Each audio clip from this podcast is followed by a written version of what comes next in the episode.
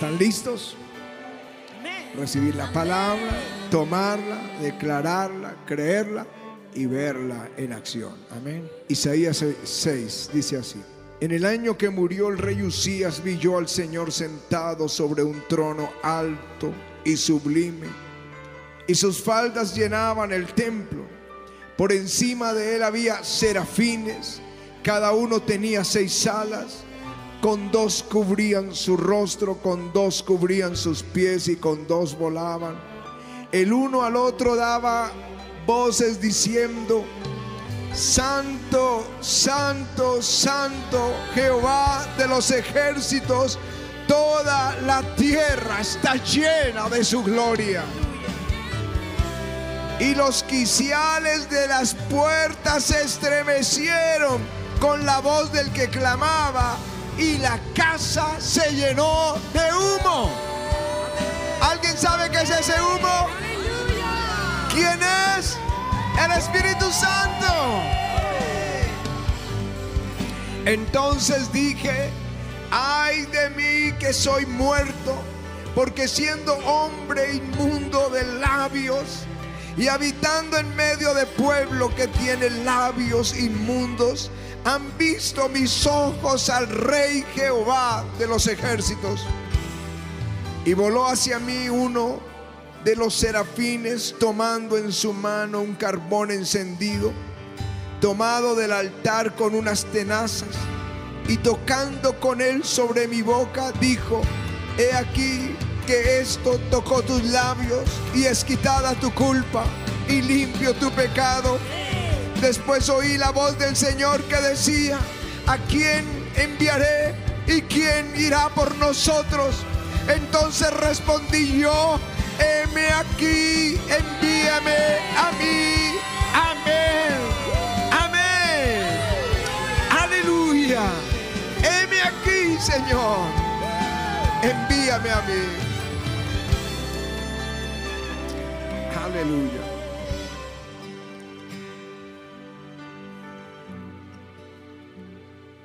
En el siglo XVIII, uno de los más grandes escritores ingleses escribió un libro llamado Historia de dos ciudades, Charles Dickens. Y él estaba hablando de Londres y de París, que estaban viviendo al mismo tiempo dos historias totalmente diferentes. En Londres y en toda Inglaterra estaba despertándose un avivamiento, el, avivamiento metodista con los hermanos Wesley. Mientras que del otro lado, en París y en toda Francia, estaba la revolución francesa galopando por el país. Para unos eran buenos tiempos, para otros el peor de los tiempos. Gobernaba en Francia Luis XVI. Había injusticias, una decadencia política, económica, moral, cero de Dios. Para unos lo mejor de sus tiempos, para otros lo peor. Así que así escribe Dickens la introducción de su libro. Es el mejor de los tiempos, es el peor de los tiempos. Es la edad de la sabiduría y también de la locura. Es la época de la fe y también de la incredulidad. La primavera de la esperanza, el invierno de la desesperación. Contraste gigantesco en estas dos ciudades. Y en el texto que leímos, algo similar estaba sucediendo en los días de Isaías. El rey Usías porque así comienza en el año en que murió el rey Usías. Había gobernado sobre el pueblo judío por 52 años. El mejor reino. Medio siglo siendo una potencia. Medio siglo siendo un pueblo que ama a Dios.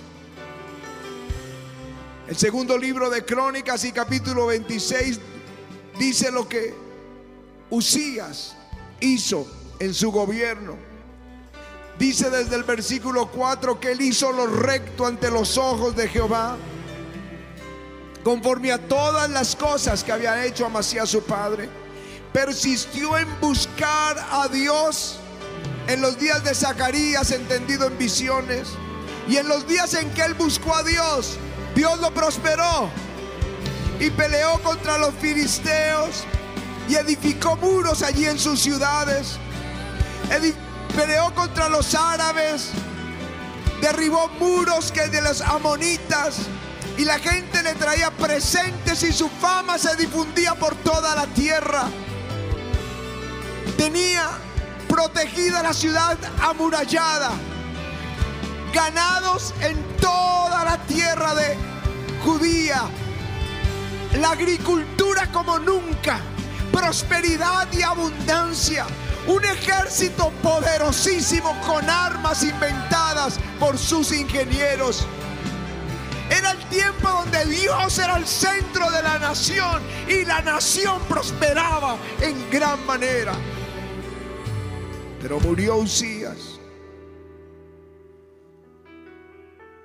Y es como cuando en nuestras democracias hay un cambio de gobierno y la incertidumbre.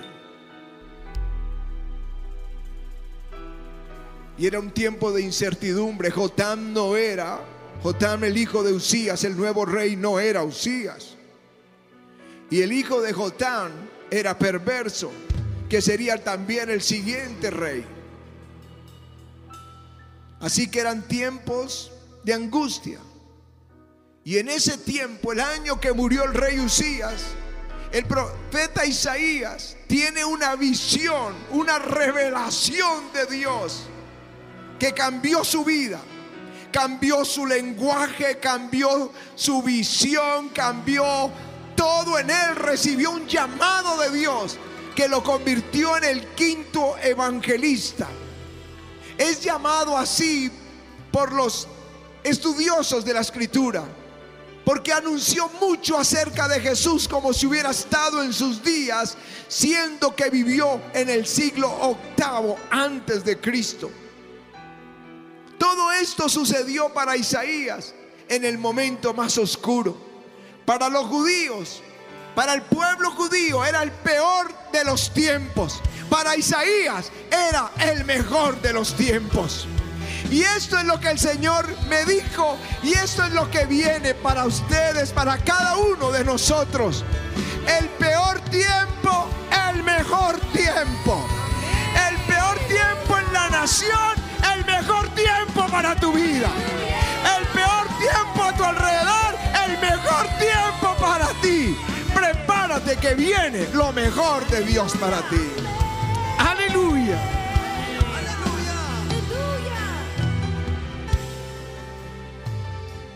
Sé lo que es prosperar en el peor tiempo.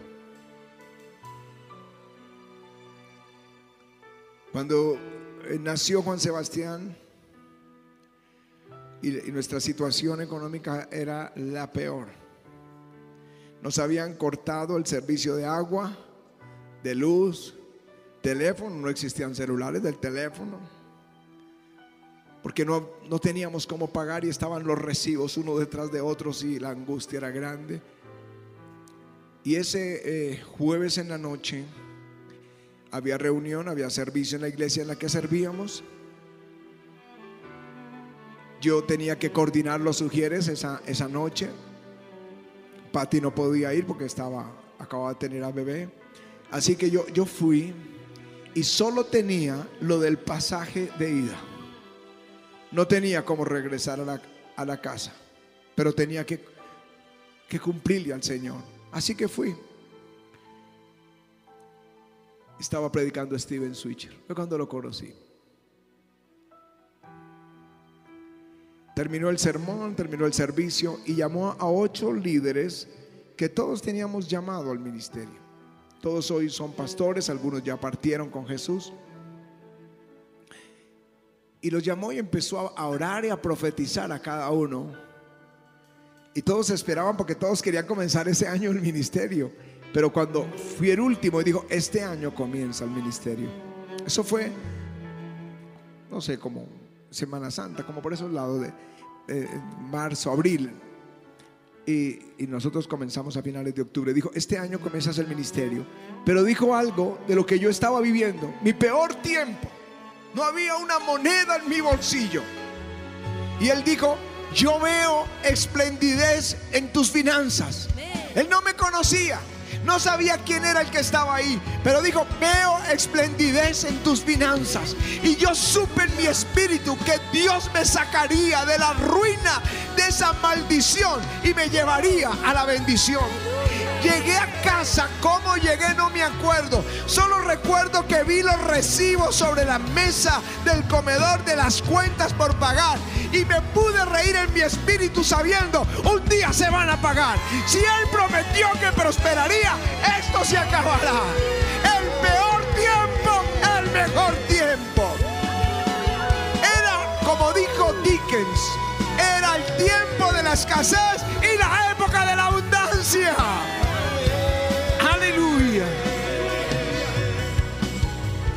Así que Isaías, en el año en que muere el rey Usías, dice, vi yo al Señor, Jehová de los ejércitos. Si estamos pasando en cualquiera de las naciones ahora, nuestros hermanos de los que están viéndonos en la televisión o en las sedes, si hay problemas en la vida nacional o en la vida familiar o en tus asuntos personales, tu salud, tu economía, tus sueños, este año vas a ver la gloria de Dios. En el año oscuro eh, vamos a ver la gloria de Dios. Siempre es así. Siempre Él aparece en la noche oscura para traernos libertad, bendición, esperanza. Este año verás la gloria. En el, en el año 92 habíamos plantado la iglesia, ya llevaba dos años o estaba para cumplir dos años y, y habíamos enviado una pareja a Medellín a abrir iglesia, una a Cali, una a Villavicencio y el grupo que quedaba nos reuníamos por ahí 15 los, eh, los miércoles y 50 los domingos y el día que estaba, que no cabía la gente, eran 70. Y sentimos abrir ahora en Nueva York. La puerta estaba abierta, estaba todo listo. Orlando está aquí, estaba allá. Era, en ese tiempo era jovencito. Bueno. Orlando. Y y viajé adelante para abrir la obra que estaba abierta y se cerró la puerta de par en par. De par en par es estar en una ciudad que no conoce uno a nadie. Y que me paraba en la calle y no sabía si para el norte, para el sur, para, para dónde ir, qué hacer. Todo cerrado, todas las puertas, todo lo que había estado abierto se cerró hermético. Me senté en una andena a llorar y dije, Señor, ¿qué hago? Y alguien me dijo, hay una posibilidad un familiar lejano en Miami, ¿por qué no intentas en Miami? Y yo ya no había nada que hacer, así que salí para Miami y vino el huracán Andrew. Eso es en agosto del 92. Un huracán que arrasó gran parte de la Florida. Así que ni había semáforos, ni había señalización, no había nada, todo arrasado. Encontrar dónde vivir fue un caos. No, no, tendría que entrar en muchos detalles para contarles la, gran batalla. Pero solo puedo decirles, no tenía luz la casa por lo del huracán, no teníamos aire acondicionado, estábamos en agosto, en el verano más fuerte. El carro que habíamos comprado, que, que habíamos vendido todo y habíamos para conseguir todo allá, eh, pues era un carro que los, eh, la gente lo llama transportation. Transportation es un, un carro como que apenas te lleva y te trae, pero es bien malito y efectivo, se fundió el motor ni siquiera para poder arreglarlo. Fue un tiempo muy duro tratar de, de hacer la obra allí y una noche estaba orando toda la noche y el Señor le habló a Patty en sueños y al día siguiente lo supimos que era tiempo de regresar. Así que regresamos. Y no es como ahora que llegamos de las cruzadas y todos están felices y contentos viendo la victoria. Nadie salió a recibirnos, no había sino aflicción. Llegamos y había estaba el aniversario del avivamiento de la iglesia, pues se llamaba Restauración, el aniversario y eh, ya habían como nosotros estábamos allá, ya habían invitado una, una predicadora para ese domingo en la celebración del, del aniversario. La predicadora hizo lo que ningún predicador debía hacer, pero lo hizo. Su mensaje fue un ataque directo contra Pati y contra mí. Decía, acabo de llegar en derrota y recibo semejante baldado de agua fría, pero alguien apenas por la, por la espalda me daba palmas, me decía, pastor, ya se va a acabar el sermón, tranquilo. Terminó el sermón, pero había una profeta de Dios que vino a acompañar a la predicadora, profeta reconocida, no, no alguien ahí como que se las da de profeta, y se paró, le, como, se, como era pastora también, pasó al altar, tomó el micrófono y dijo, vengan los pastores, vengan sus líderes, así dice el Señor. Este ministerio va a afectar esta ciudad y será como el jardín de Dios. Y comienza a profetizar sobre el ministerio en el peor tiempo. Dos meses después me encontré con el Espíritu Santo y comenzó el avivamiento.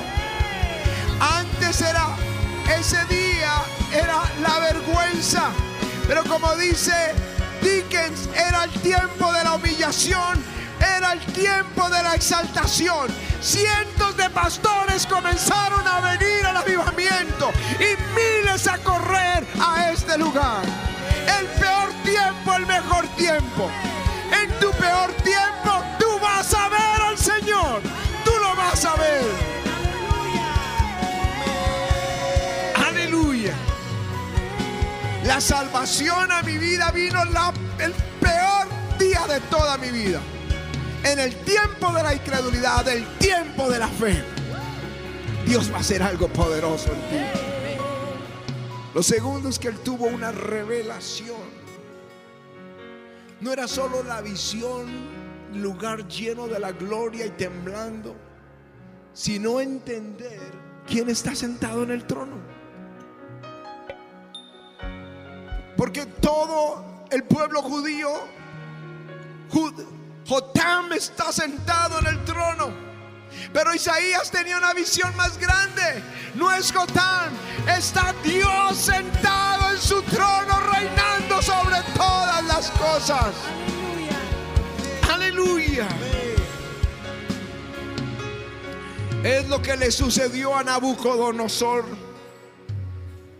En Babilonia él tuvo un sueño. Y no hubo quien lo interpretara y trajeron a Daniel y este fue el sueño. El sueño era un árbol gigantesco, su follaje precioso, su fruto abundante, todas las bestias de la tierra bajo esa sombra. Y de pronto por sentencia de los santos fue cortado ese árbol y se puso bajo la lluvia por siete años.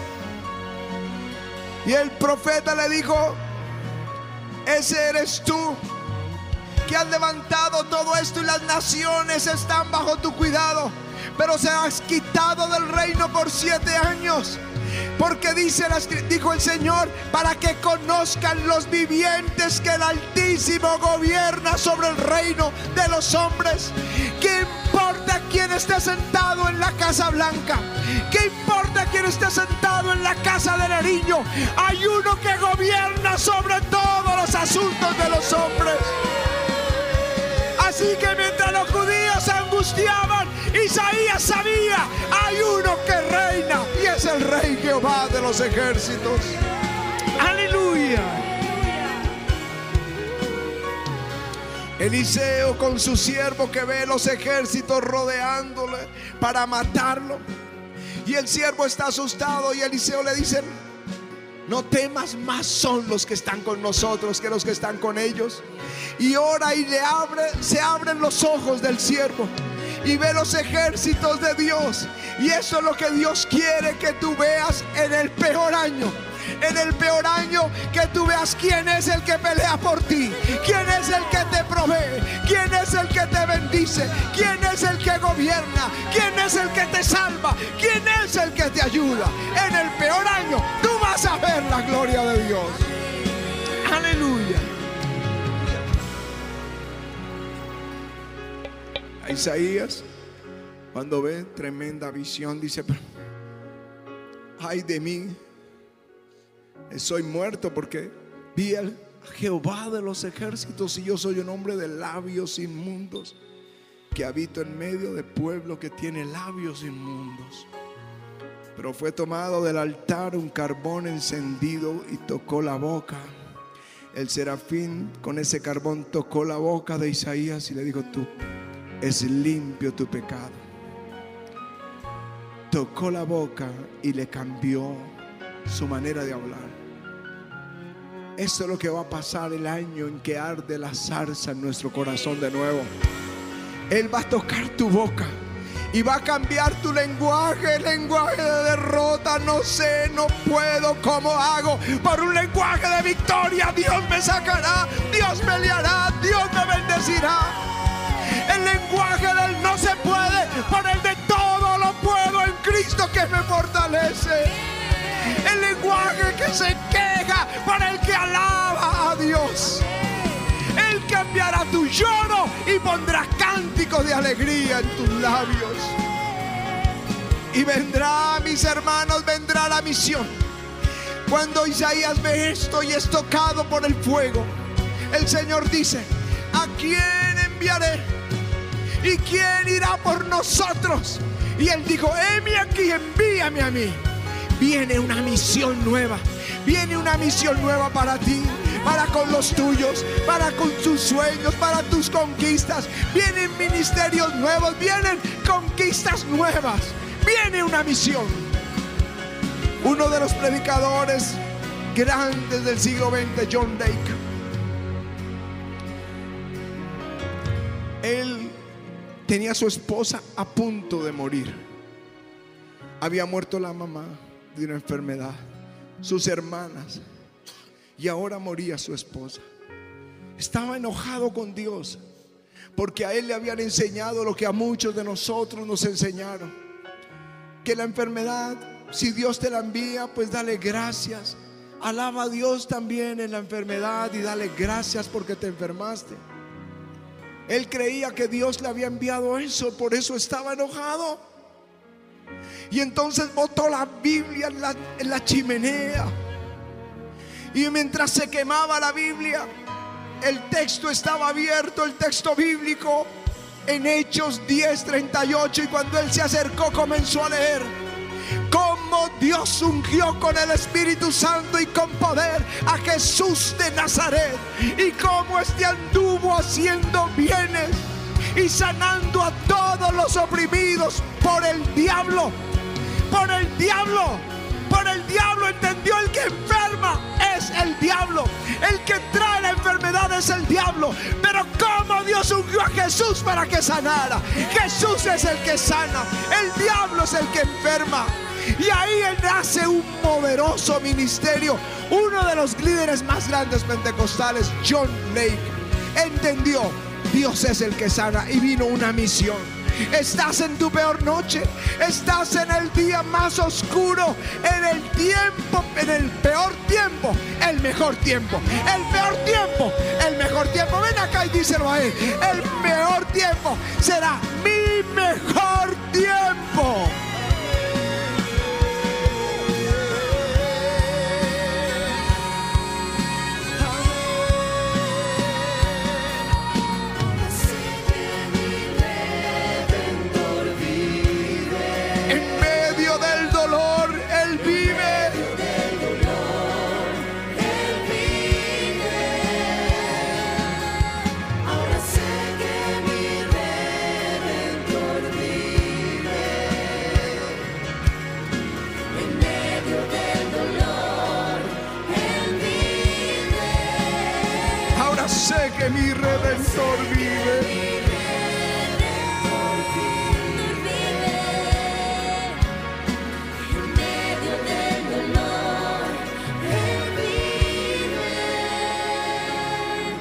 Si es tu peor tiempo, Él no te va a dejar abandonado. Se va a convertir en tu mejor tiempo. Tómenlo ahora. Me dio la palabra el 2013, fue la palabra del 2014. Pero es la palabra para ti ahora. Tu peor tiempo, tu mejor tiempo. Dale gracias a Él. Jesús, oh mi amado, Se ha se ha levantado la tormenta. levantado la tormenta furiosa, Tormenta en mi alma, he sentido desfallecer, he sentido desfallecer.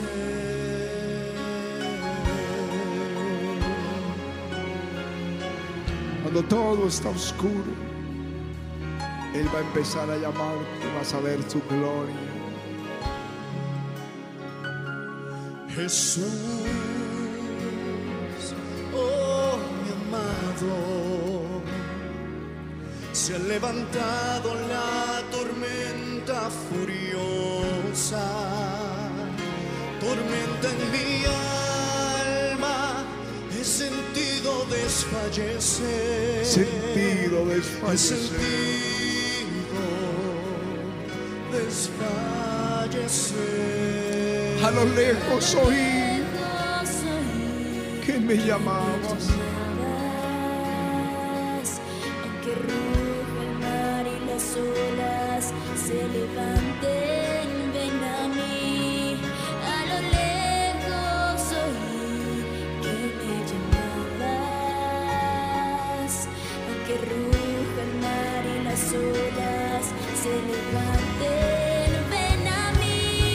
Sé que mi redentor vive.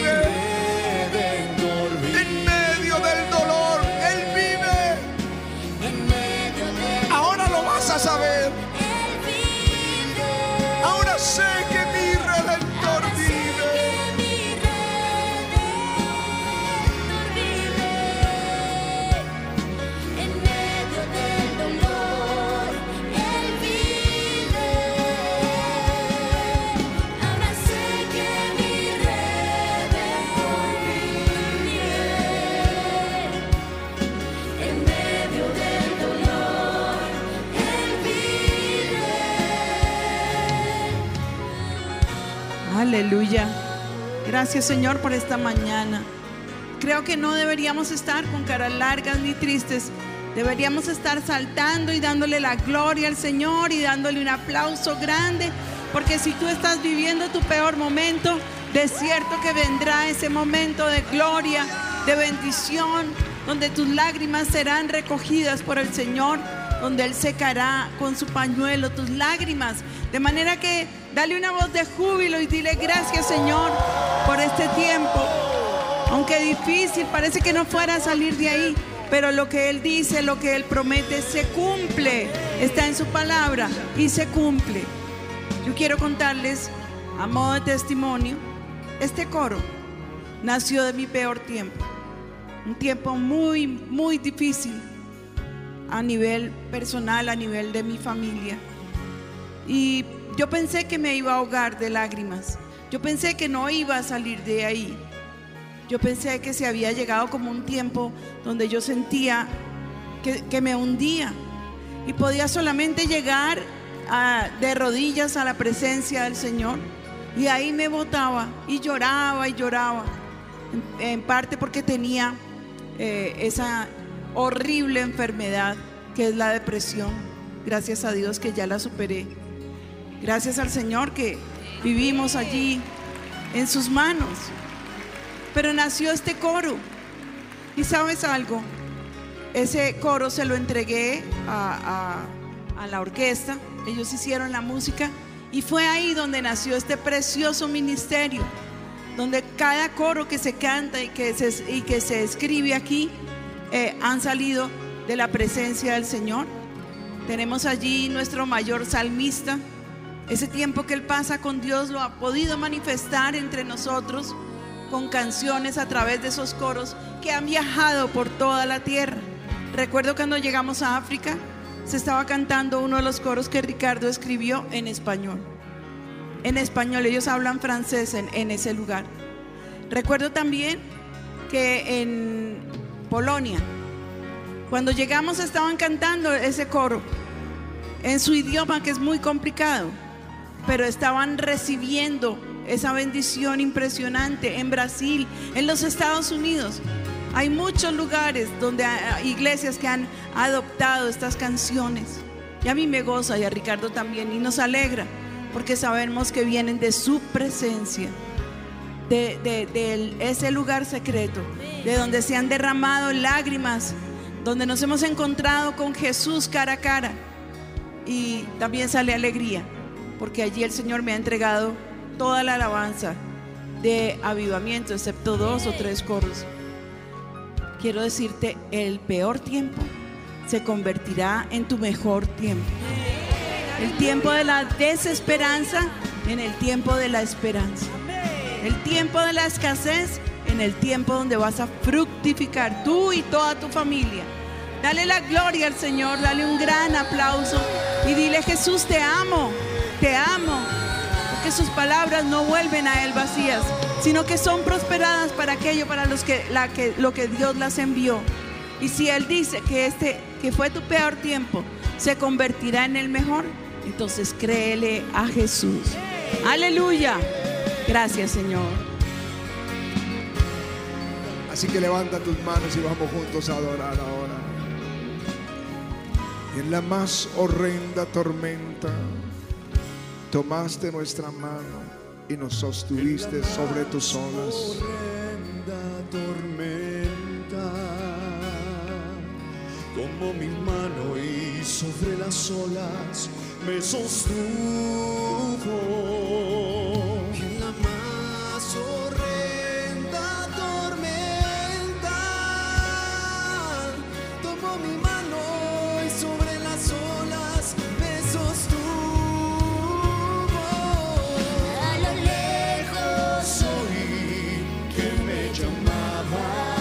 Aunque ruja el mar y las olas se y levanten, las olas se levanten. ven a mí. Ahora sé que mi redentor vive. lo vas a saber, lo vas a saber. Él te va a pasar al mejor tiempo y vas a poder gritar.